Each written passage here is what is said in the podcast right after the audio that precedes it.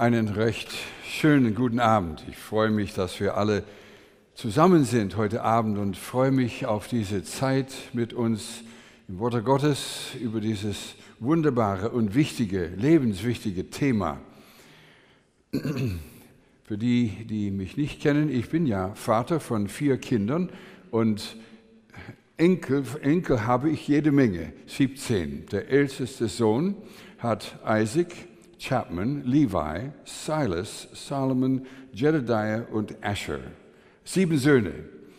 Und hat äh, große Freude, diese Kinder, diese Söhne in Jesus zu erziehen. Der zweite Sohn hat drei Töchter, Sydney, Aaron und Sarah. Und der dritte Sohn lebt in Taiwan und hat zwei Söhne, Manasse und äh, Issachar. Also diese biblischen Namen. Ich weiß nicht, wie er zurechtkommt damit in Taiwan, aber das ist ja seine Sache. Und dann habe ich eine Tochter, haben wir eine Tochter, die fünf Kinder hat, mit ihrem Mann zusammen, äh, Adeline Forrest, der Junge, und dann äh, Elise, Greta und Elodie. Also vier Mädchen und einen Jungen.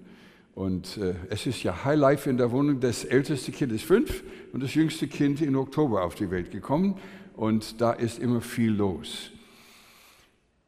Vater zu sein ist was ganz Schönes. Und ich bin nach Deutschland gekommen 1969 mit wenig Ahnung über vielem in Deutschland und bin dankbar für die Jahre. Ich kann mein Leben überhaupt und will mein Leben nicht vorstellen, ohne diese 20 Jahre als Familie in Deutschland gelebt zu haben. Wir sind alle geprägt gut geprägt von unserer Deutschlandzeit. Und preis den Herrn, ich darf immer wieder zurückkommen und immer wieder Dienste hier tun. Und das erfrischt auch die Beziehung und hält meine Sprache ein bisschen lebendig. Und ich, dafür bin ich äußerst dankbar. Es war 1980. Am Sonntag bekam ich einen Telefonanruf von, einem verzweifelten, von einer verzweifelten jungen Dame, Roger, ich will mir heute das Leben nehmen. Oh, das war mir sehr erschreckend. Ist es möglich, dass du zu uns kommen kannst, zu meiner Wohnung? In der Stunde war sie da. Wir setzen uns hin und sprechen. Und sie lehrt raus, sie sagt von ihrem großen inneren Problem, von dem großen inneren Schmerz. Und unter anderem habe ich eine Frage gestellt, die eigentlich eine Wende in meinem Leben gebracht hatte. In der, in der Situation mit ihr habe ich gefragt, hat dein Vater dir je gesagt, dass er dich liebt? Nein, das habe ich nicht gehört. Hat dein Vater in deinem Beisein deiner Mutter gezeigt, durch eine Umarmung oder eine Hand auf ihre Hand oder so, hat er ihr gezeigt, dass er sie liebt? Nein, das habe ich nicht gesehen. Die Antworten setzten mir zu und ich begann ab da die Fragen immer wieder zu stellen, mit ähnlicher Antwort fast jedes Mal. Ein, ich war in der deutschsprachigen Schweiz und es war ein Mädchen da in einer Bibelschule, wollte sprechen und sie sprach auch davon, dass ihr Vater ihr nicht gesagt hatte, dass er sie liebt und hat dein Vater dich je umarmt? Nun, hat sie gesagt, einmal als ich sechs war, als ich ganz klein war, ich kann mich nicht erinnern, meine Mutter sagte, dass ich, er mich einmal auf dem Arm gehabt hatte. Und einmal war ich, mit sechs fuhr ich von meinem Dorf zum anderen Dorf im Zug und meine Großeltern haben mich abgeholt. Und ich fuhr dann mit dem Zug zurück und meine Eltern haben mich abgeholt am Bahnhof. Und mein Vater reichte hoch in den Zugwaggon und hat mich runtergesetzt auf den Bahnsteig. Es war schön, von ihm gehalten zu werden. Sonst kann ich mich nicht erinnern, dass er mich je berührt hatte. Das, das setzte auch tiefer zu bei mir. Ich sah große Schwierigkeiten und Probleme. Und über die Jahre habe ich auch diese Frage immer wieder gestellt mit ähnlicher Antwort. 1985 war ich auf einer Tagung von einer Konferenz über Gemeindegründung in Schenkenzell im Schwarzwald und wir sprachen über persönliche Evangelisation, anderen Menschen zu lieben. Und persönliche Evangelisation ist weit mehr als bloß Worte an eine andere Person richten, sondern es ist diese Menschen zu lieben und dann ihnen eine Botschaft zu geben. Und bewusst die zwei Dinge zusammen, Liebe mit Botschaft.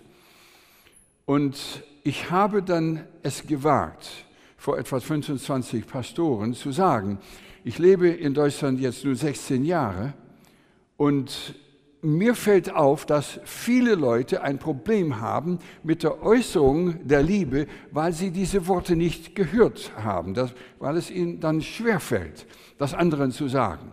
Es ist, als ob es eine Lücke gibt in ihrer Sprache. Diese Worte, ich habe dich lieb, einfach nicht sitzt und nicht geäußert werden kann. Und das löste ein etwa zweistündiges Gespräch aus, wo viele mitteilten, von der Not in ihrer, in ihrer, ihrer Kindheit.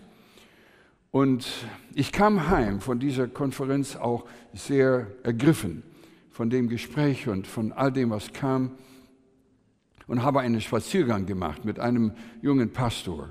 Und wir sprechen über die Schenkenzell-Erfahrung und er sagte, hm, mein Vater hat mir auch einmal gesagt, nur einmal gesagt, dass er mich lieb hat, äh, und zwar an, am Ende von einem erhitzten Telefongespräch. Und mein Vater sagte, und denke daran, ich hab dich lieb. Und mit dem Hörer drauf, Entschuldigung, kein Wasser auf dem Boden hier. Und es kam natürlich nicht überzeugend rüber mit der Härte. Und so beteten wir auch über dieses Problem gemeinsam. 1900 82, in der Mitte dieser Zeit, habe ich eine Predigtserie gehalten über die Liebe Gottes.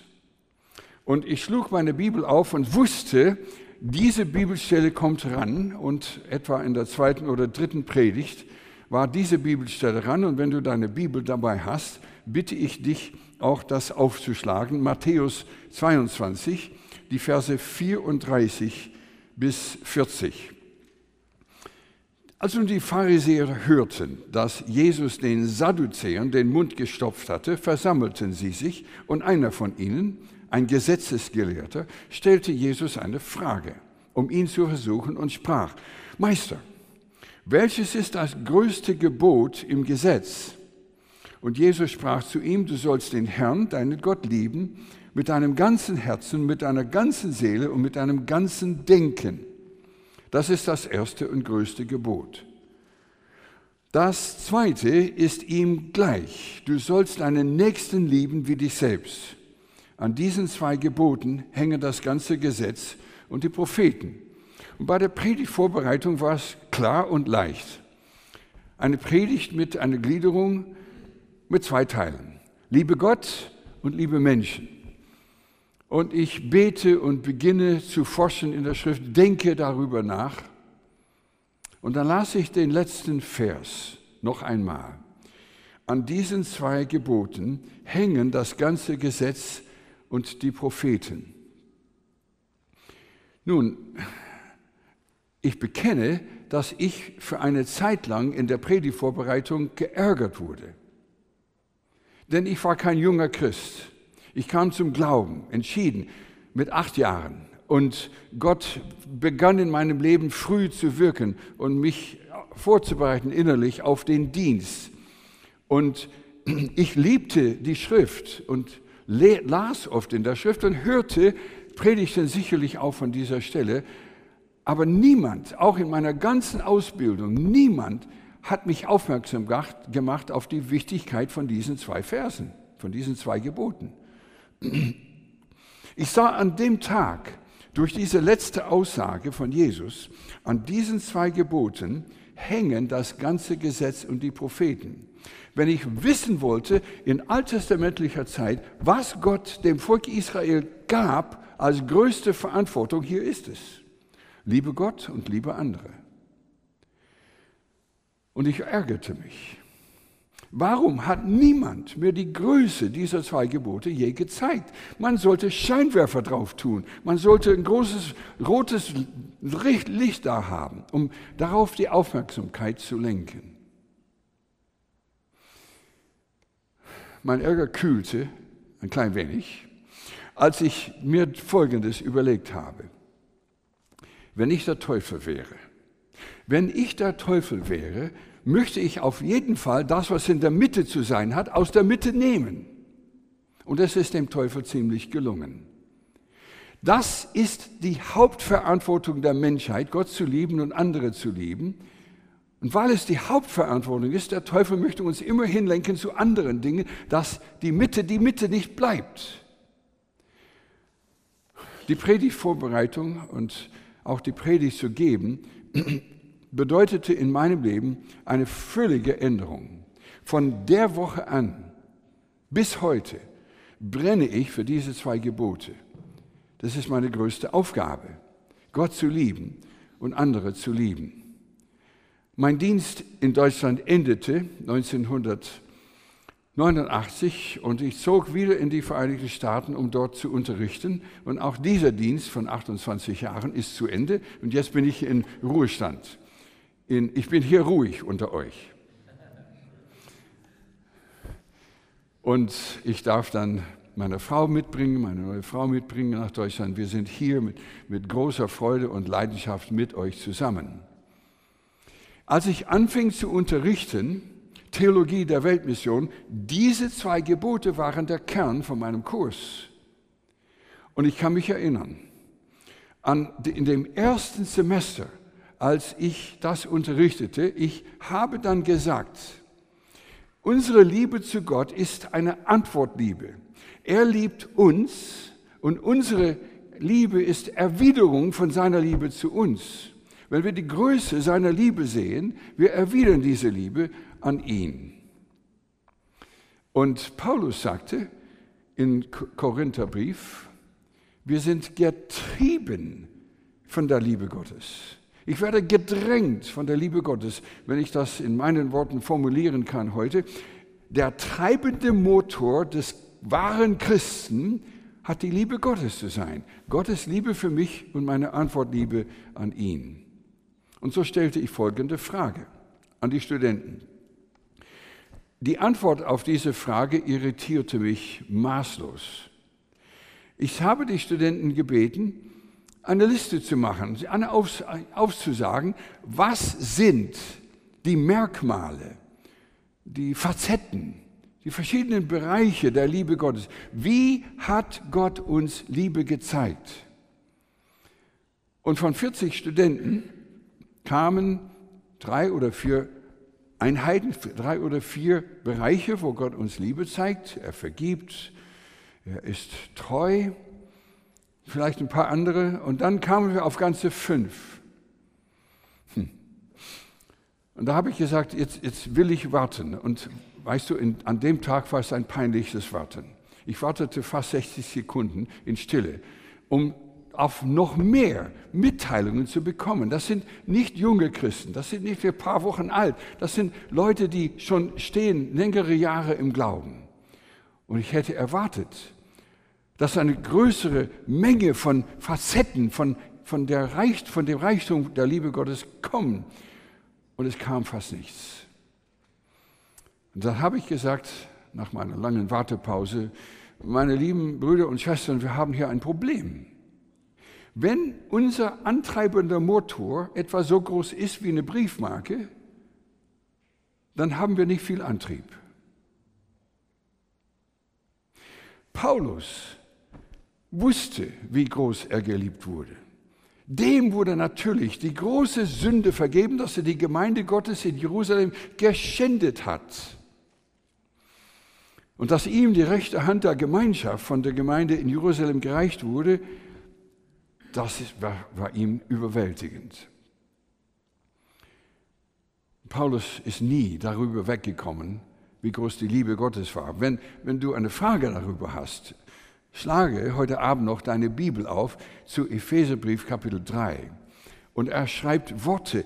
Man braucht eine längere Zeit, voll zu ergründen, den ganzen Inhalt dieser Worte, wo er sagt, es geht darum, die Liebe Gottes zu erkennen, die, so die Tiefe, die Breite, die Länge, die Größe der Liebe Gottes zu erkennen. Unfassbar ist diese Liebe. Abgrundtief, weltenweit diese Liebe. Und das ist nicht übertrieben gesagt, vor allem nicht für Paulus. Und so das nächste Mal, als ich den Kurs unterrichtete, habe ich mich vorbereitet mit einer Liste von gut 20 oder 30 verschiedene Bereiche, wo wir Gott, Gottes Liebe sehen und ich nenne einige heute Abend. Er hat eine gebende Liebe. Also hat Gott die Welt geliebt, dass er seinen eingeborenen Sohn gab. Er gab eine demütige, selbstverleugnete Liebe. Philipper 2, 5 bis 8, ihr sollt so gesinnt sein, wie Christus Jesus auch war, der alles der in sich selbst entäußerte, alles hergab, um runterzukommen zu uns. Eine demütige Liebe, eine Liebe voll von Mitleid. Wie sich ein Vater über Kinder erbarmt, so erbarmt sich der Herr über die, welche ihn fürchten. Denn er weiß, was wir für ein Gebilde sind. Er denkt daran, dass wir Staub sind. Gott hat Mitleid und Erbarmen mit uns. Seine Liebe ist auch reich an Erbarmen, Gott, aber der Reich ist an Erbarmen, hat um seiner großen Liebe willen, mit der er uns geliebt hat, auch uns, die wir tot waren, durch die Übertretungen mit Christus lebendig gemacht. Aus Gnade seid ihr gerettet. Epheser 2, 4. Und er tröstet uns, eine tröstende Liebe. Er selbst aber, unser Herr Jesus Christus und unser Gott und Vater, der uns geliebt hat, und uns einen ewigen Trost und eine ewig gute Hoffnung gegeben hat durch Gnade. Er tröste eure Herzen und stärke euch in jedem guten Werk und Wort. Seine Liebe ist überwältigend. Ich sagte auch von Epheser 3, ich lese die ganze Stelle nicht. Und seine Liebe motiviert. Seine Liebe, 2. Korinther 5, Vers 14, drängt uns gedrängt von der Liebe Gottes. Warum beginne ich so? Denn Väter, Väter haben die Aufgabe zu lieben, wie Gott uns liebt.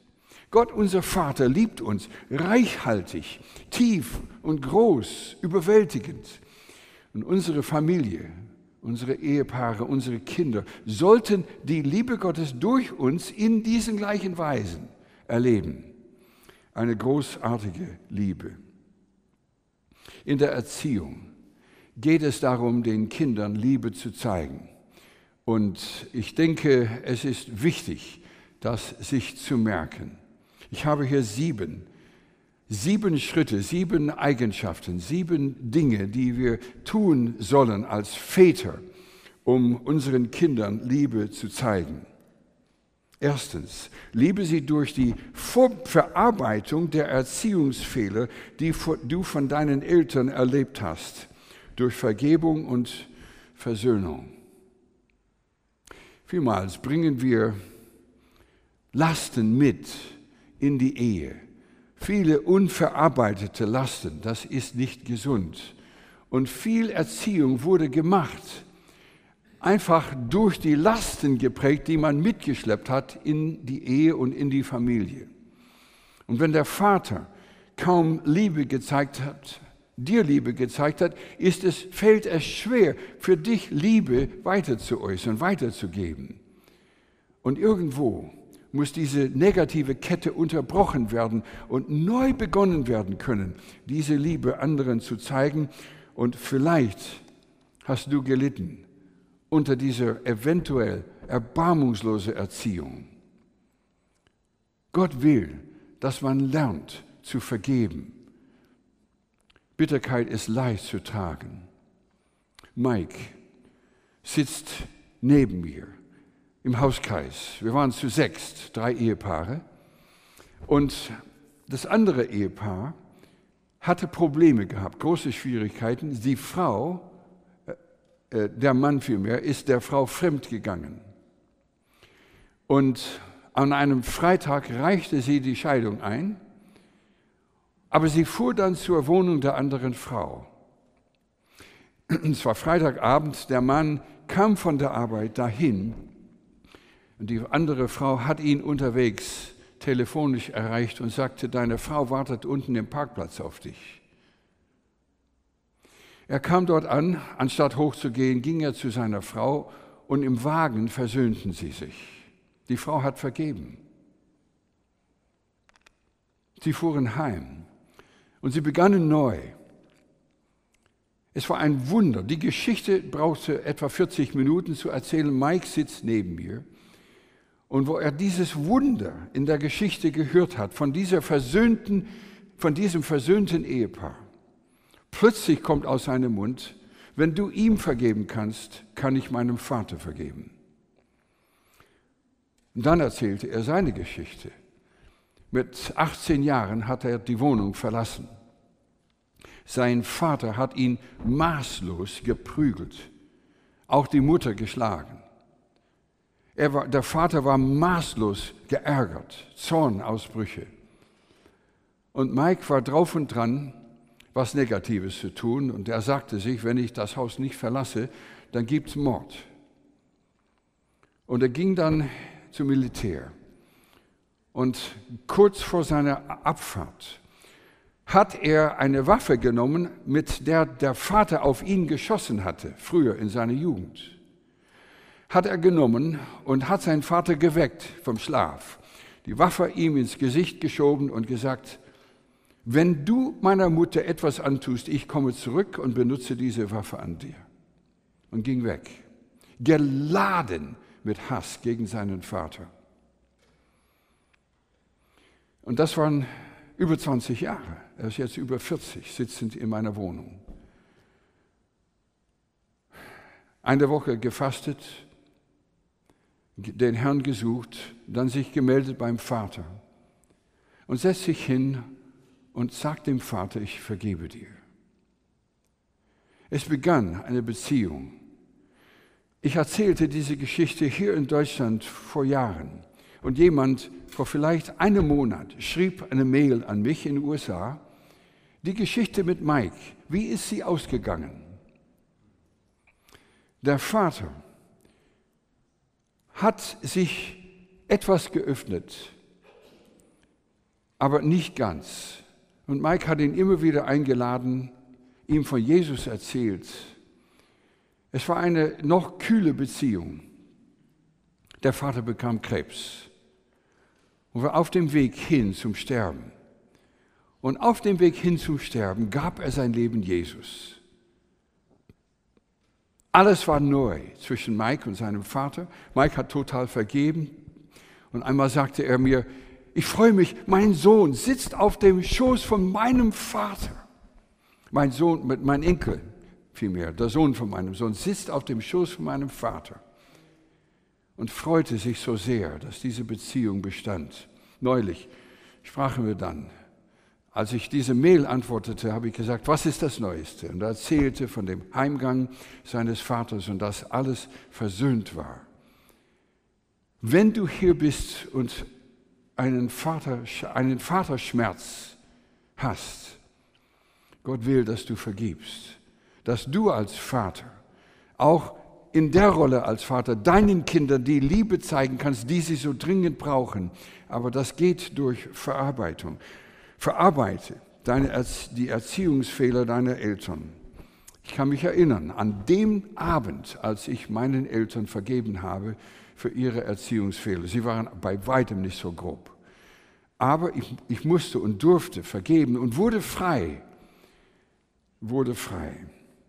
Zweitens, liebe sie durch dein Gebet für sie und mit ihnen. Liebe deine Kinder durch Gebet für sie und mit ihnen. Bete für sie, bevor sie kommen, wenn sie unterwegs sind im Mutterleib. Bete mit ihnen, wenn sie kommen. Auch wenn sie ganz klein sind, halte die Händchen und bete mit ihnen. Bete und bete und bete. Bring das Beten bei.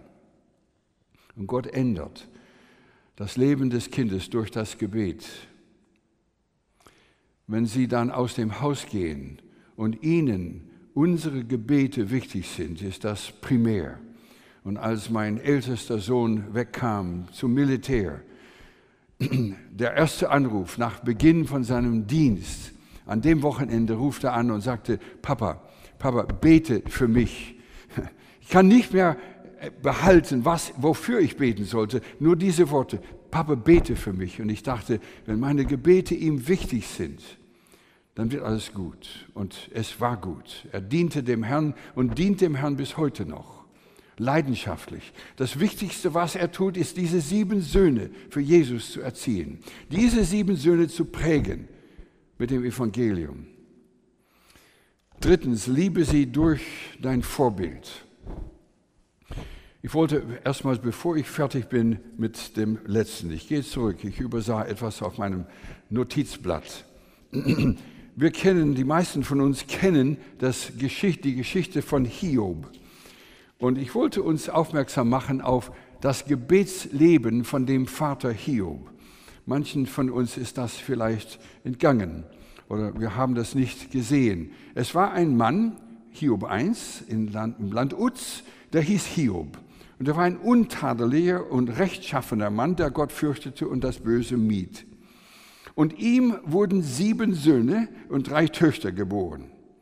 Und an Herden besaß er 7000 Schafe, 3000 Kamele, 5000 Joch Rinder und 500 Eselinnen. Und seine Dienerschaft war sehr groß, so dass der Mann größer war als alle Söhne des Ostens. Seine Söhne aber pflegten einander zu besuchen und ein festliches Mahl zu bereiten, jeder in seinem Haus und an seinem Tag. Und sie sandten hin und luden auch ihre drei Schwestern ein, um mit ihnen zu essen und zu trinken. Folgendes ist äußerst merkwürdig. Wenn die Tage des Festmahls zu Ende waren, ließ Hiob sie holen und heiligte sie. Er stand früh am Morgen auf und brachte Brandopfer dar für jeden von ihnen, denn Hiob sagte sich, vielleicht könnten meine Kinder gesündigt und sich in ihren Herzen von Gott losgesagt haben, so machte es Hiob alle Zeit. Ein Mann, der seine Vaterrolle ernst nahm im Gebet für seine Kinder. Und Hiob natürlich litt schrecklich dieses Kapitel sagt, sagt und zeigt uns, dass er viel verlor, auch diese Kinder, die Familie verlor. Aber Hiob, ein rechtschaffener Mann, sagt am Ende des Kapitels, in bei alledem sündigte Hiob nicht und verlieh, verhielt sich nicht ungebührlich gegen Gott. Ein Mann, der Gott vertraute, lebte das seinen Kindern vor. Drittens, liebe sie durch dein Vorbild. Paulus sagte in 1. Korinther 11, Vers 1, folgt mir nach, wie ich Christus nachfolge. Und das muss die Leidenschaft von jedem Vater sein in der Vaterrolle. Ich folge Christus nach und ihr Kleinen folgt mir nach, wie ich ihm nachfolge. Sie sollten an unserem Vorbild in der Nachfolge ablesen können, wie man Christus nachfolgt. Und dass wir beten, dass wir die Bibel lesen, dass wir auch ein rechtschaffenes Leben ernst nehmen, sodass sie merken, wir sind aufrichtige Väter.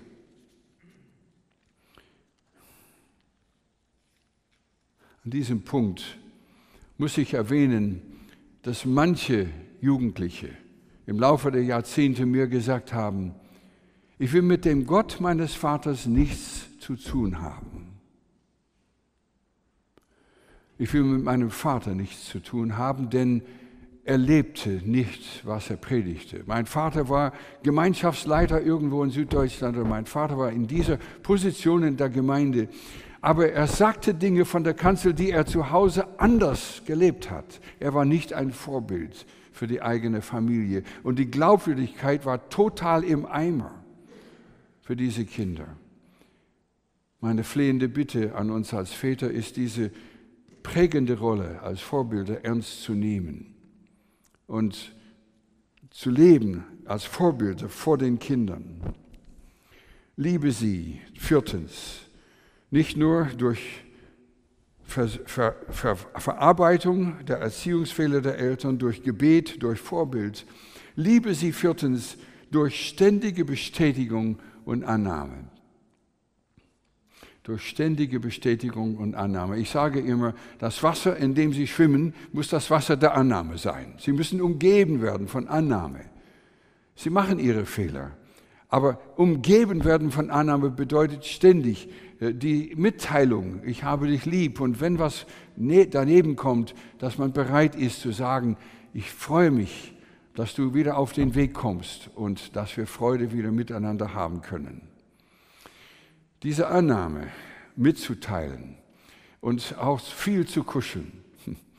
Meine Tochter hat fünf und sie wohnt in der Nähe Und ich habe viel gekuschelt mit ihr und sie kuschelt auch mit allen Kindern. Und ich sage ich sag es, ich sehe es so wunderbar mit ihr, wie sie es mit dem Sohn macht. Natürlich mit den Töchtern, aber dann mit dem Sohn. Und er kommt und sie ist, sie macht mal so mit den Armen und so geht sie mit ihm und, und macht. Äh, und der Papa ganz besonders, der ist ein, ein athletischer Typ und der macht es ganz besonders, macht es jung männlich. Und ich freue mich zu sehen, wie sie toben mit den Kindern durch beständige Annahme. Ich habe dich lieb. Ich schätze dich. Danke. Danke für das, was du getan hast. Und diese Bestätigung, als meine Tochter etwa 13 war, las ich in einem Artikel, in einem Artikel irgendwo, dass äh, viele junge Mädchen in dem Alter irgendwie auf die Idee kommen, Liebe von woanders zu suchen, weil ihre Väter zu wenige Tätscheleien geben, zu wenig Umarmung, zu wenig äh, Berührung. Und so habe ich sie hingesetzt und ich habe gesagt, Schatz, wir haben uns oft umarmt, aber es wird noch mehr kommen. Und ich habe gesagt, äh, ich las das und ich möchte, dass du kein Defizit in deinem Liebeskonto hast. Ich möchte, dass dein Liebeskonto überfließt dass du weißt, der Papa hat dich lieb. Und so spielt sie Klavier und ich laufe an ihr hinten vorbei und meine Hand berührt ihre, ihren Rücken, hier am, am, am Genick und äh, am Arm. Ich berührte sie immer wieder, einfach nur Hallo, ich liebe dich. Und ich habe ihr gesagt, wenn ich dich berühre, es ist ein Zeichen meiner Liebe. An der Schulter, hier am, am Nacken oder sonst wo am Kopf, um ihr mitzuteilen, dass ich sie liebte. Nun, es wundert mich gar nicht, dass sie diese Liebesäußerungen bei ihren Kindern macht, denn ich machte es viel bei ihr.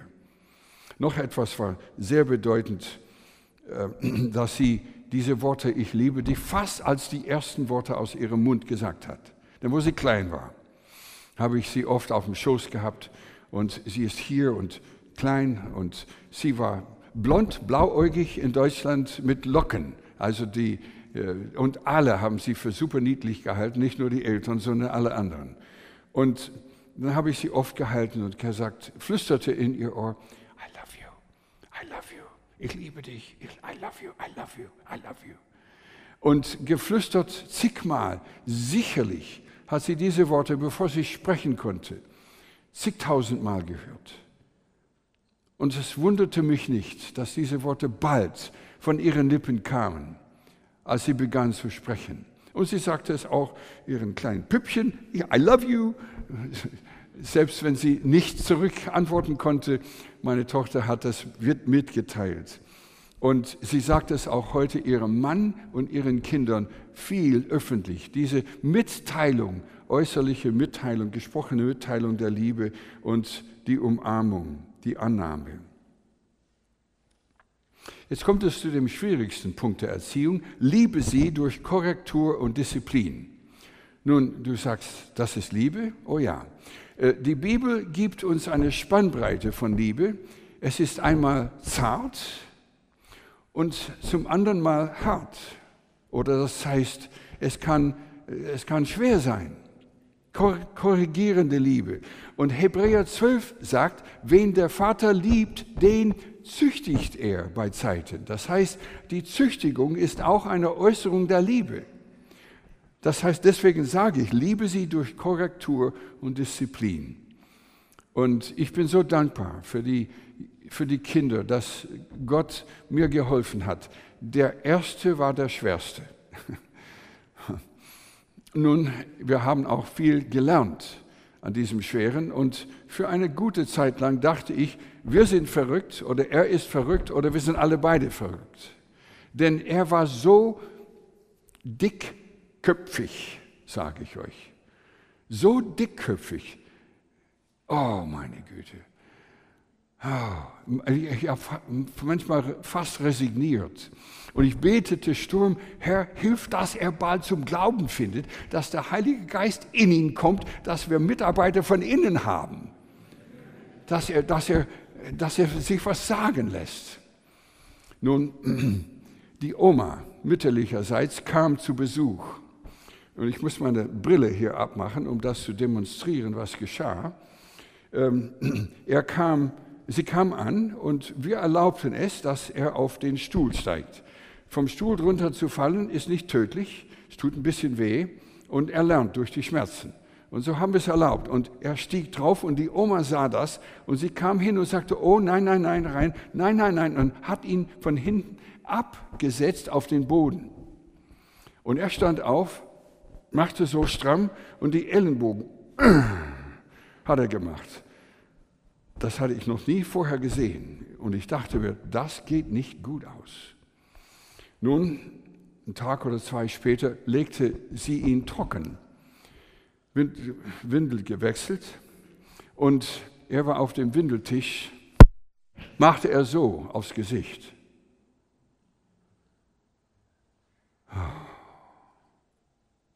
Ihr könnt nicht ahnen, wie es mir zumute war im Herzen, die Oma aufs Gesicht zu schlagen. Und nun, es kam Züchtigung, er weinte und da weinte die Oma. Und da war ich der Buhmann.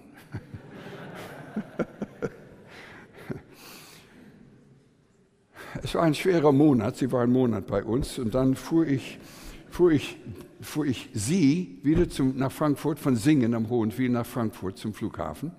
Und wir zwei, Ryan und ich, gehen soweit nicht, nicht Passagiere können hier nicht weiter. Und ich sagte, gib der Oma einen Kuss. Und wieder ein Schlag aufs Gesicht. Das war sein Abschied von der Oma am Flughafen. Geschwister, wir haben Sturm gebetet und ich, ich hörte von, einer, von einem Vortrag über Erziehung und der, der Vortragende sagte, bete, bete, bete. Und ich habe gesagt, der checkt es, der checkt es, der, der begreift es. Wenn wir vorher nicht Beter sind, Erziehung von von dickköpfigen Kindern treibt uns ins Gebet. Und wir beteten und beteten und beteten. Und dann kam es mit der Lüge zu tun.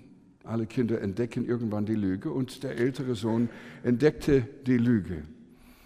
Und wir kamen auf eine Zahl von sieben oder acht Lügen und ich dachte, oh Herr, gib Weisheit. Und wir haben korrigiert, wir haben gesprochen.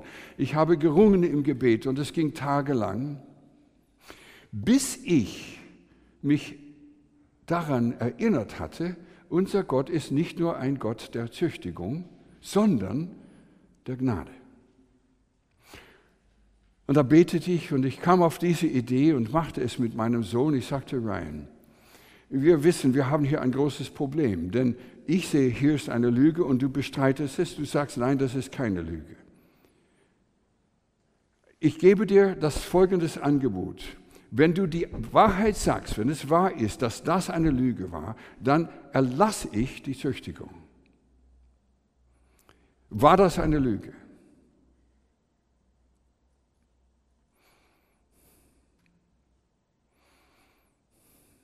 Ja. Oh. Mir liefen die Tränen vor Freude. Ich habe ihn genommen, wir waren oben im Schlafzimmer, ich habe ihn genommen, wir rollten auf dem Bett. Danke, dass du, dass du die Wahrheit gesagt hast. Und das Zweite, war das eine Lüge? Ja. Und das Dritte? Ja. Und das Vierte? Ja. Und das Fünfte? Ja. Und von dem Tag an keine Lüge weiter. Und da ist an einer Position in den USA, wo es um die Wahrheit geht. Er muss die Wahrheit erzählen. Er ist in einem sehr verantwortungsvollen Posten. Und es geht um Rechtschaffen, Sein und Wahrheit. Und ich preise den Herrn, dass er die Wahrheit sagt. Folgendes habe ich gelernt bei dieser Züchtigung von ihm.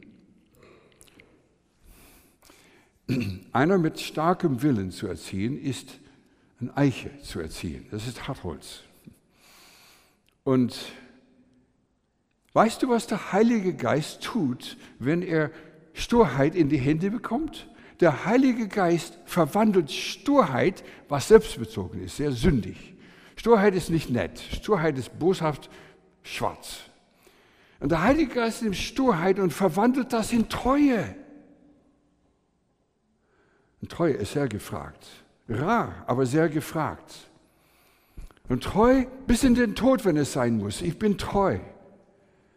Und dieser Sohn ist treu, der Wahrheit treu. Unsere Kinder sind treu. Wir sind dankbar. Und gib nicht nach, wenn du ein Kind mit einem starken Willen erziehst. Du hast Eiche, einen Eichenbaum bekommen für die Erziehung. Gib nicht auf. Und neulich war ich, waren wir bei meiner Tochter und die, die Kleine, die Dritte, die hat mit einem dicken Kopf hat sie was getan. Und sie haben korrigiert und sie hat glücklicherweise nachgegeben. Und mein Schwiegersohn wendet sich zu mir, was machen wir? What do we do? Was machen wir? Ich sagte, tu weiter so, tu weiter so. Die machen es richtig und sie machten es liebevoll, aber sie sollen nicht aufhören. Dranbleiben. Es ist schwer, aber dranbleiben.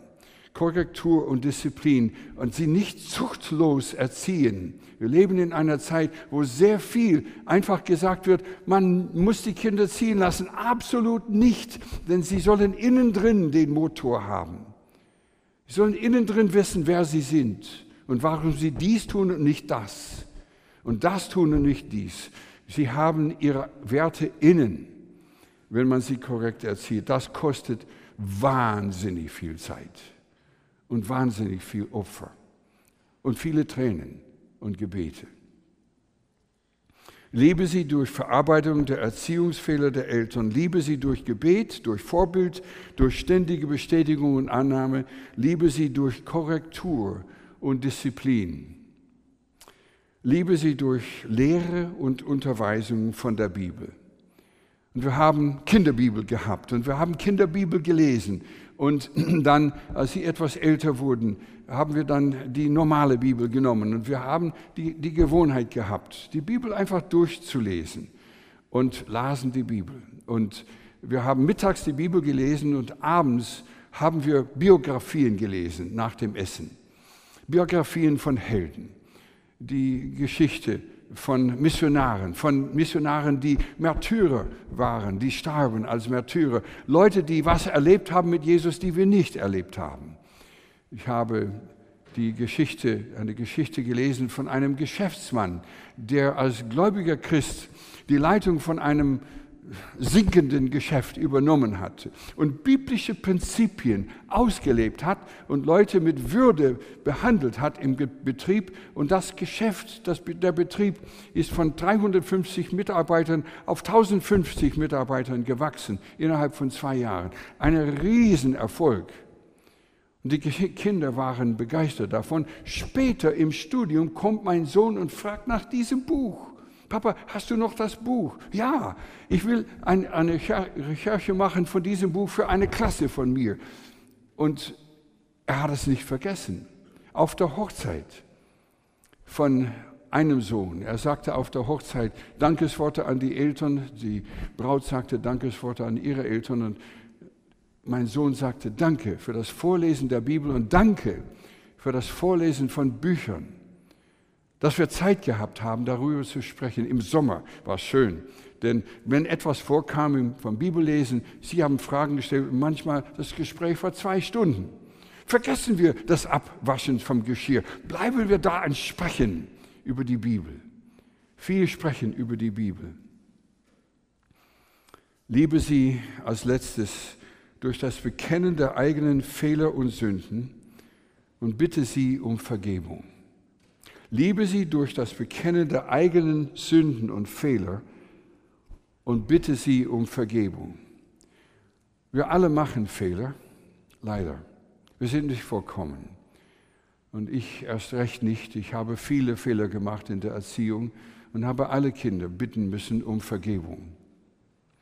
Meine Frau und ich waren, wir waren als Familie in Darmstadt. Eine Familie hat uns ihre Wohnung zur Verfügung gestellt. Sie waren woanders und sie sagte, ihr, ihr könnt bei uns in der Wohnung leben, wegkommen von Stuttgart. Kostet nichts. Das ist eine gut, gute Idee, wenn es, wenn es nichts kostet. Und wir waren dort in Darmstadt und ich sagte zu den Kindern, in zehn Minuten fahren wir.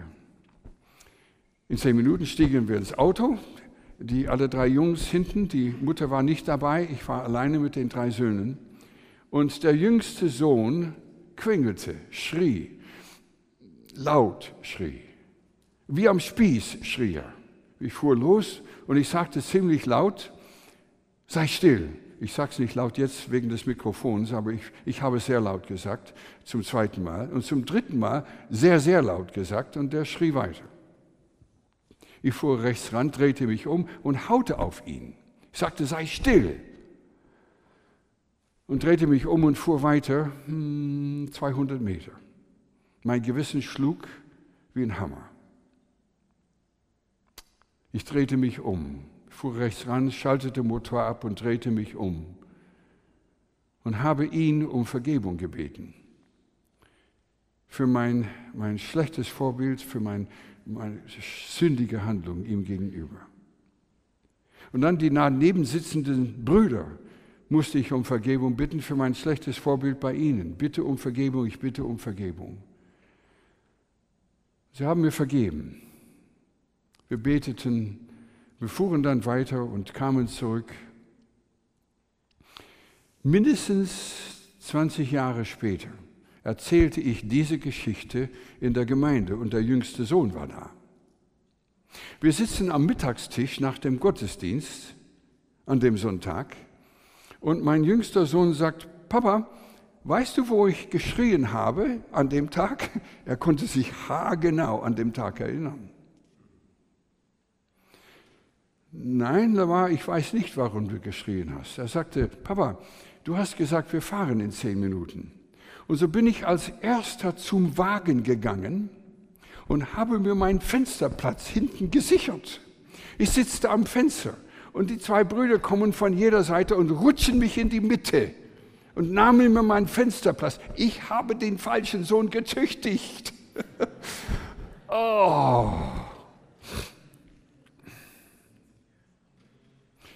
Wisst ihr aber, meine Beziehung mit dem jüngsten Sohn könnte nicht besser sein und war immer so. Und ich bin sicher, es ist zum Teil, weil ich mich entschuldigt habe bei ihm damals bei der Tat. Und wir konnten an dem Tag darüber lachen als er mich ansprach nach der Predigt. Wir können dankbar sein, dass es Kindererziehung gibt und wir können dankbar sein, dass wir einen himmlischen Vater haben, der uns die wahrhaftige Vaterliebe gezeigt hat. Geduldig, gütig, freundlich, hilfreich, zurechtweisend, ermahnend, korrigierend, tröstend, erbarmend. Der Vater liebt uns mit einer umfassenden Liebe. Und wir Väter haben diese Liebe ausgegossen bekommen in unsere Herzen durch den Heiligen Geist und können diese Liebe, gerade diese Liebe, weitergeben an unsere Kinder. Und es ist natürlich eine sehr große Freude. Unser jüngster Sohn ist in Taiwan verheiratet. Er ging dahin vor 14 Jahren und unterrichtet Englisch. Und sie war in seiner Unterrichtsklasse. Und er liebäugelte sie und lernte sie kennen. Und zwei Jahre lang wuchs eine gewisse Freundschaft. Und über diese zwei Jahre hat er ihr vertraut gemacht mit dem Evangelium. Und ich werde es nie vergessen, als er an dem Tag anrief von Taiwan, Papa, Papa, heute, heute ist sie zum Glauben gekommen. Sie hat ihr Leben Jesus heute gegeben. Wir weinten beide am Telefon zusammen. Und sie erziehen ihre Kinder in Jesus. Sie ist eine leidenschaftliche Nachfolgerin Jesu. Und wir beten für das Heil ihrer Familie in Taiwan. Ich bin so dankbar, dass die Kinder Jesus lieben, dass sie früh begannen, ihn zu lieben und dass sie ihre Kinder jetzt erziehen, Jesus zu lieben. Es geht um die Rolle des Vaters und es geht nicht darum, dass wir perfekte Vater werden oder sind oder waren. Wenn du hier bist und merkst im Rückblick, ich habe meine Fehler gemacht als Vater. Wie unser Bruder sagte bei der Einführung vom Abend, manche von uns hängen den Kopf über unsere Fehler. Nun, ich habe große gute Nachricht. Unser Vater im Himmel vergibt alle, die ihn bitten darum. Auch versagende Väter, die versagt haben bei der Erziehung, dieser gütige Vater im Himmel vergibt voll und ganz unsere Erziehungsfehler. Und es ist eventuell notwendig, dass du zu einem oder zum anderen Kind gehst und dort um Vergebung bittest. Mein Vorschlag, meine Ermahnung, meine Ermutigung ist, lass es nicht auf die lange Bank schieben, sondern mache es früher als später. Denn ich möchte, dass du die Freude hast, dass die Beziehung wieder in Ordnung kommt. Sei derjenige, der den ersten Schritt macht, zum Sohn oder zur Tochter zu gehen, wo es notwendig ist, und dich versöhnen mit diesem Kind. Und die Freude erleben von der Versöhnung. Eventuell gibt es welche hier, deren Kinder nicht im Glauben stehen, die fern von Gott leben und du leidenschaftlich mit Gott lebst und hast große Sorge in deinem Herzen über deine Kinder. In wenigen Momenten werden wir beten, aber ich bete leidenschaftlich mit. Hoffentlich beten wir in der Gemeinde füreinander gegenseitig als Eltern. Wir brauchen die Unterstützung voneinander in der Kindererziehung, dass wir als Väter unsere Rolle richtig ausführen. Denn diese Rolle ist sehr gefährdet heute, furchtbar angegriffen und leider zu oft mit einem schlechten Ruf versehen. Und ich bin dankbar, es kann anders sein. Als mein Vater starb mit 74, waren wir in, in Urlaub hier und der Telefonanruf kam und ich sagte zu unseren Kindern, Opa ist gestorben. Und da sagte unser zweiter Sohn Phil, das gibt eine große Beerdigung. Denn meine Eltern haben in einem Sommer folgendes Geschenk gemacht für die zwei Buben. Sie haben uns das Geld geschickt für ein Flugticket für die Kinder von Stuttgart über London, London, Seattle. Meine Eltern waren in Seattle und haben sie abgeholt. Und drei Wochen waren die Buben da. Und in drei Wochen, überall, mein Vater sagt, das sind meine zwei Enkel von Deutschland. Von Deutschland, das sind die zwei von Deutschland. Ja, immer wieder hast du davon erzählt, Harold. Hier sind die, oh, schön. Und überall, mein Vater war überall beliebt und bekannt, ein freundlicher Mensch. Und unser Sohn Phil sagte an dem Todestag, das gibt eine große Beerdigung.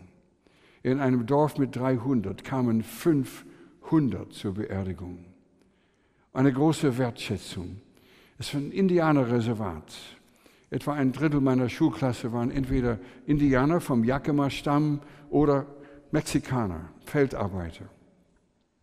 Und sie kamen, jetzt erwachsen, zu uns und sagten uns an dem Beerdigungstag, euer Vater hat unsere Hautfarbe überhaupt nicht wahrgenommen.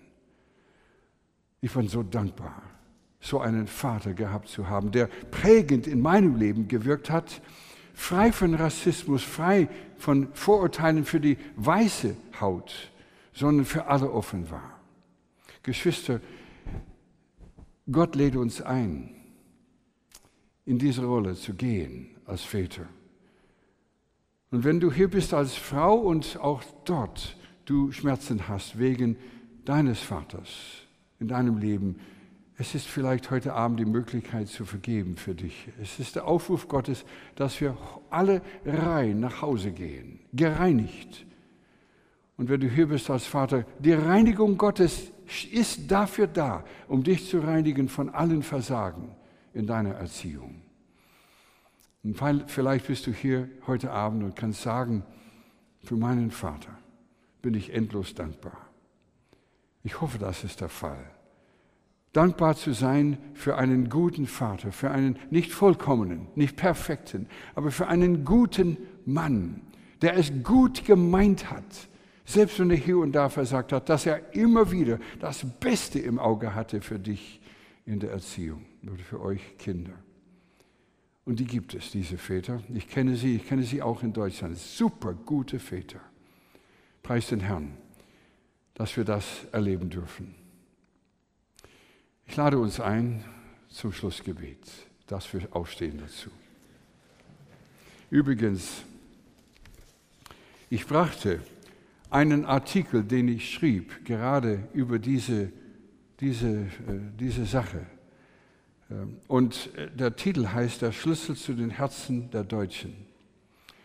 Manches, was ich heute Abend erzählt habe über meinen Werdegang, die Wichtigkeit der zwei Liebesgebote zu erkennen und dann darin zu leben, steht in diesem Artikel und das lasse ich hier zum Kopieren für die, die es wollen. Man kann sich an den Pastor wenden und diese abholen oder man kann es abrufen von der KFG-Webseite, Konferenz für Gemeindegründung. Wir haben das heute getan im Büro KFG, äh, Gemeindegründung und das dann dort unter Artikeln finden. Es ist dort runterzuladen.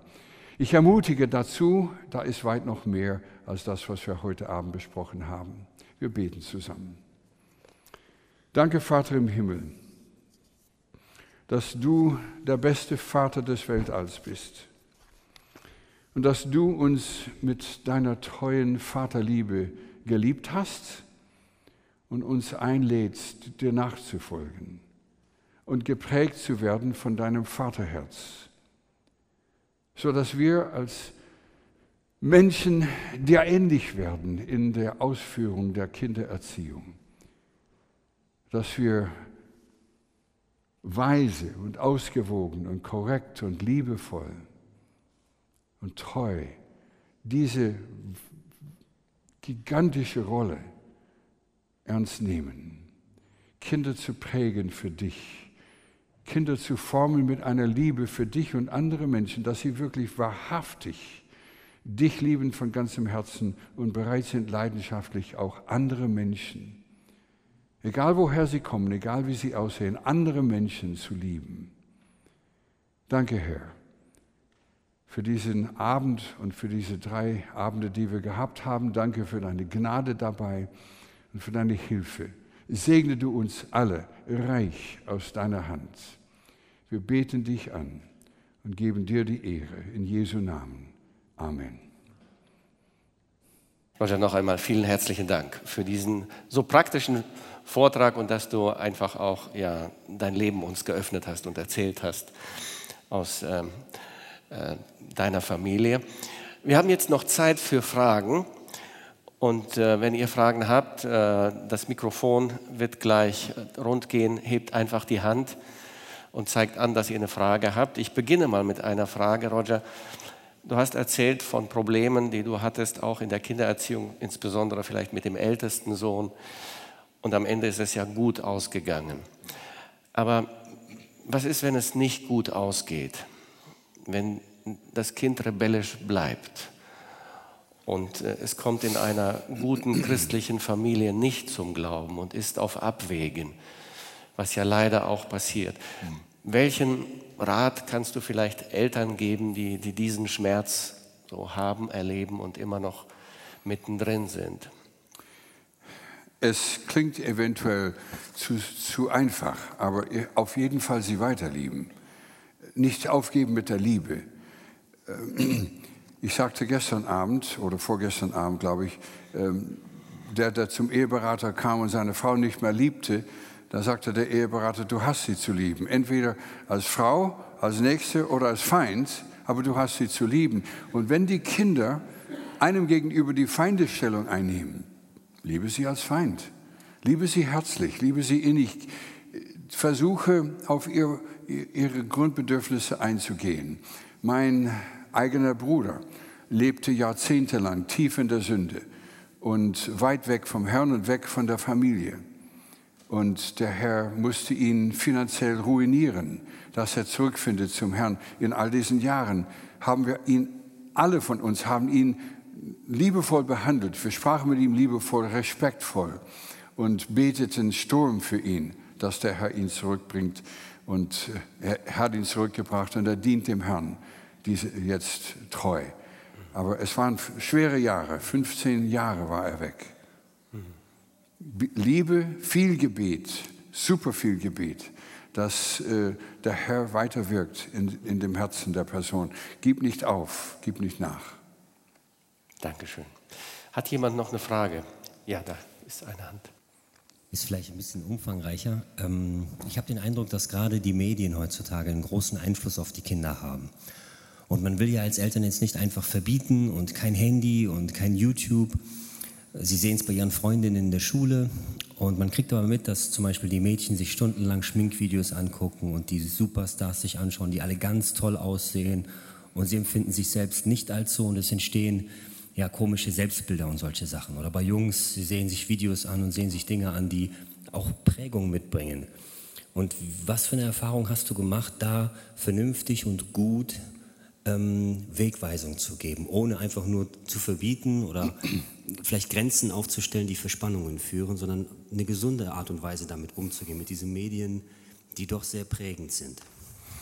Das ist eine sehr gute Frage. Die prägende Medien, äh, der Einfluss der, der, Medien heute ist äh, sehr, sehr, sehr kompliziert. Nun, wir bildeten einen Sonderfall, zwei amerikanische Eltern in Deutschland ohne Fernseher. Äh, wir haben damals keinen Fernseher gehabt, natürlich war kein Handy, kein Smartphone existierte zu der Zeit. So hatten wir das Problem nicht, äh, was heute, ich beneide eigentlich keine Eltern heute, das ist heute eine furchtbar schwere Zeit. Und das bedarf mindestens das Zweifache, wenn nicht das Vierfache an Investitionen in den Kindern, um zu klären, um zu helfen zu verstehen, die Gefahren, die dort sind. Damals bei meinen Söhnen, wo sie zehn und zwölf waren, fuhr ich durch das Rotlichtviertel in Stuttgart, damit sie wissen, was dort ist. Ich wollte nicht, dass sie das von anderen erfahren, sondern mit mir, wo ich erklären konnte und versuchte zu erklären. Ich denke, ich denke, mit ihnen sitzen, wo wir in die Staaten gingen, dann hatten wir einen Fernseher und es waren Programme und meine Tochter wollte sehen, ich musste mich dazusetzen und wir sahen und wir sahen ganz unbiblische Werte in einem Film und ich sagte, was denkst du davon? Ah, Papa, das passt nicht. Ich sagte, danke. Äh, ich denke auch, dass wir mit ihnen arbeiten an den Werten, äh, dass sie sehen, warum. Äh, nicht nur Christen haben da Sorge, auch Nicht-Christen. Es wundert vielleicht manche äh, zu hören, dass der Gründer von Apple seinen Kindern verboten hat, ein Smartphone zu haben. Dass sie sehen die, Sücht, die süchtige Wirkung von diesen Dingen und sie haben dieses Verbot für ihre eigenen Kinder gemacht. Ähm, das will schon etwas heißen. Also das heißt, wir, wir können ruhig mutig sein und sagen, hier setze ich eine Grenze bis zu einem Alter und wir arbeiten mit ihnen, um die Werte weiter zu vermitteln. Die Wertevermittlung ist super wichtig. Äh, wir lasen Bücher. Ich habe nicht erzählt, wir lasen Koi Ten Boom, das Buch Die Zuflucht. Und dann besuchten wir Dachau zusammen und haben das durchgekaut. Historische Dinge. Unsere Kinder waren, äh, zwei Söhne waren in der Anne Frank Realschule in Stuttgart. Nun, wir fuhren nach Holland und haben das Anne Frank Haus gesehen. Wir wollten, dass sie vertraut sind mit dem, was läuft und sie nicht schonen vor diesen Dingen, sondern sie vertraut machen. Und ich denke, heute, äh, heute sollte man eigentlich Unterstützungsgruppen von Eltern haben, sodass man heute Erfahrungsaustausch und Gebetsunterstützung miteinander hat dass man nicht alleine steht auf breiter Flur, mit, gerade mit dieser Frage mit den Kindern heute. Äh, ich, wie gesagt, ich beneide keine Eltern heute an, gerade an dieser Frage, weil es so kompliziert ist und ich höre auch die schlimmsten Geschichten.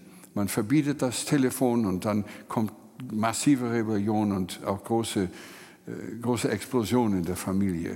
Und die Kinder sind vielleicht erst zehn oder zwölf und haben, meinen, sie haben das Recht, das zu haben. Und äh, da, da herrscht heute ein völlig anderer Geist ähm, als in der Kultur geherrscht hat, auch vor 30 Jahren. Äh, Geschwister betet füreinander und die Betenden in der Gemeinde betet für die Eltern, die kleinere oder jüngere Kinder haben, um Weisheit und um, um Ausgewogenheit und Durchhaltevermögen beim richtigen Tun und festzustellen, was ist das Richtige? Und äh, Unterstützt euch mit Artikeln, guten Artikeln, die geschrieben werden und gute Ressourcen, sodass man einander hilft. Äh, weit mehr kann ich nicht sagen, weil ich eben über diese Erziehungs-, dieses Erziehungsalter hinaus bin. Aber ich merke, unsere Kinder gehen super sorgfältig mit Medien um. Die USA hat Medien auch, so wie hier. Und sie gehen sehr sorgfältig mit um, sodass die Kinder nicht äh, in Probleme kommen. Danke für die Frage. Ja, gibt es vielleicht noch eine Frage? Wir haben noch ein wenig Zeit. Ähm, hier ist die Frage, äh, in der Bibel steht, dass ähm, ja, ein guter Vater seinen Sohn züchtigt, was dieses Wort beinhalten könnte, wie das zu verstehen sein könnte. Der Vater züchtigt seine Kinder. Nun, äh, ich habe etwas gelernt und es meinem jüngsten Sohn weitergegeben, was ich äh, wünschte, gewusst zu haben beim Beginn der Züchtigung unserer Kinder. Züchtigung muss wehtun. Wen der Vater lieb hat, das steht in Hebräer 12, die Züchtigung ist schmerzhaft. Es tut weh und es muss irgendwas kosten, wo sie klein sind. Verstehen Sie das oft nicht. Und ich bin sehr dankbar, dass mein Bruder da ist. Ich zeige etwas, was ich gelernt habe. Hier am Schulter ist eine Sehne, gerade hier. Und wenn ich darauf drücke, äh, da ist man schnell dabei. Mm. Und da habe ich das gemacht bei den Jüngsten. Und äh, man macht es, es ist nicht gewalttätig in keiner Form. Ich drücke da und ich bringe meinen Mund ans Ohr und sage, und was habe ich gesagt? Was habe ich gesagt? Und dabei drücke ich. Papa, okay, okay, Papa, okay, okay. Und mein jüngster Sohn neulich rief an von Taiwan und sagte, Papa, Papa, Papa, danke für das Drücken von dieser Sehne. Oh, danke. Ich habe ihm gesagt, und wir haben, es ist so wunderbar, er lässt sich etwas sagen, er lässt sich korrigieren. Und ich, ich habe das von einem Dr. James Dobson gelernt in den USA. Äh, das ist sehr weit verbreitet und ich halte das für super. Es ist nicht gewalttätig, es ist genügend Schmerz und man kann vermitteln. Und wenn sie älter werden, kann man natürlich andere Dinge, Entzug von Freiheiten und so, kann man andere Dinge verwenden, um äh, die, diese Zuchterziehung zu machen. Die, das ist schmerzhaft für ein Kind. Aber was man lernt bei Züchtigung ist, wir müssen uns züchtigen. Züchtigung kostet uns, denn wir müssen uns unter Kontrolle haben, dass wir durchziehen. Wenn wir sagen Nein, Nein bedeutet Nein und Nein bedeutet nicht Ja. Nein bedeutet Nein. Und das durchzuziehen. Und am Montag, wenn es ein Nein ist, ist es auch am Dienstag Nein. Nicht Montag Nein und Dienstag Ja. Also die Konsequenz ist hier primär, dass wir äh, die Grenze setzen und die Grenze halten, sodass die Kinder nicht in Frage sind, was das Richtige ist. Das kostet enorm viel Zeit und Energie. Und ich, bin, ich, ich beneide junge Paare nicht und ich bin, ich bin dankbar, alt zu sein, muss ich sagen. Ich bin sehr dankbar, alt zu sein. ja. Ich bete Sturm für die Kinder, wo mein Schwiegersohn gesagt hatte vor wenigen Wochen, what do we do? Ich sagte, weiter so. Und ich bete, ich bete. Danke. Ja, vielleicht noch eine letzte Frage nehmen wir gerne an.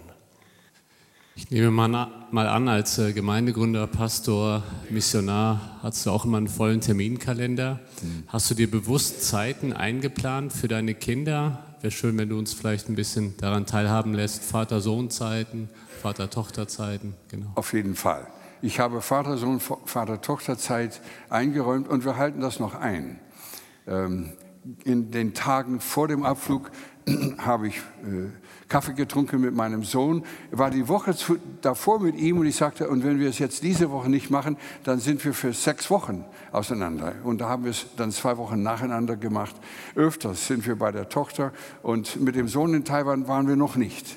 Aber das kommt noch. Wir wollen nach Taiwan fliegen und äh, das tun. Und wir waren beim ältesten Sohn äh, über die Weihnachtsferien. Aber in der Zeit, wo er das Haus verließ, da war er immer zum Studium weg und wir hatten wenige Möglichkeiten. Aber für die, die daheim waren, äh, habe ich das immer eingehalten. Ich sehe ein, dass ich zu gewissen Phasen in meinem Leben zu wenig Zeit für den Dienst und zu, wenig, äh, zu viel Zeit für den Dienst und zu wenig Zeit für die Familie investiert habe. Und da musste ich die Kinder um Vergebung bitten. Und sie haben glücklicherweise vergeben. Ich bin kein Vollkommener an diesem Punkt und habe meine Fehler gemacht und bin dankbar für die Vergebung der Kinder. Aber bin auch dankbar, dass wenn wir uns jetzt treffen, wir gehen in die Tiefe, wir sprechen über die tiefsten Dinge. Es ist hochinteressant und wunderbar. über diese Dinge zu sprechen. Oft über ein Buch, das wir gelesen haben, das neue Ideen uns gegeben hat. Vielen Dank, Danke. Roger. Danke dir. Ja, herzlichen Dank, Roger, für deine Bereitschaft, uns zu dienen an diesen drei Abenden hier. Und vielleicht äh, hat jemand noch eine persönliche Frage. Roger ist noch einige Minuten hier. Äh, ansonsten möchte ich diesen Abend abschließen mit einem äh, Gebet und darf ich bitten, dass wir uns noch einmal erheben.